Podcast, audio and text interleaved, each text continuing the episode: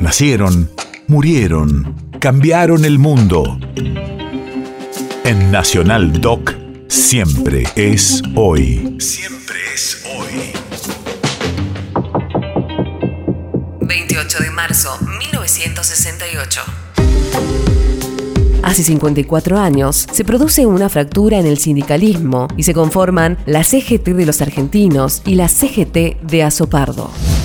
Radio de la memoria. La CGT de los argentinos, en la que confluyeron sindicalistas, agrupaciones estudiantiles, gremiales y políticas, tanto peronistas como radicales, socialistas, comunistas y casi toda la amplia gama de la izquierda, sacerdotes del tercer mundo y diversos sectores socialcristianos, convirtiéndose en eje articulador de la resistencia contra la dictadura de Juan Carlos Onganía.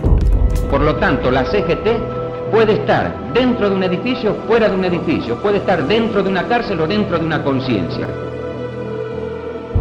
Un programa de liberación nacional y social, una conciencia enriquecida en la mayoría de nuestros hermanos que ahora luchan no solo por el mameluco y la obra social, sino para expulsar de nuestra patria todo lo que le roba su dignidad, todo lo que la somete a la dependencia. Eso es la CGT en argentinos en pocas palabras.